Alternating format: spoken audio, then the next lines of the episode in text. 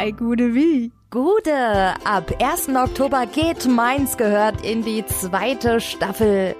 Nach über 70 Folgen, darunter sehr viele interessante Gespräche und Begegnungen, haben wir uns mal eine etwas längere Pause gegönnt. Sind aber schon seit ein paar Wochen wieder fleißig mit dem Aufnahmegerät unterwegs mhm. und es steht auch schon die ein oder andere Folge Mainz gehört 2.0 in den Startlöchern.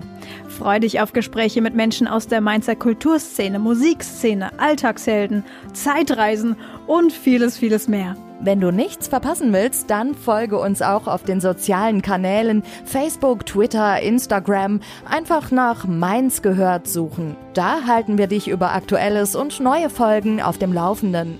Was auch neu ist, ist die Tatsache, dass du uns künftig unterstützen kannst, indem du uns ohne ausgibst. Links dazu findest du in den Beschreibungen jeder Folge bzw. den Show Notes und natürlich auf gehört.com. Bis dahin würde ich sagen, trinken wir uns noch ein bisschen warm. Jawohl, wir hören uns. Ab jetzt wieder immer donnerstags.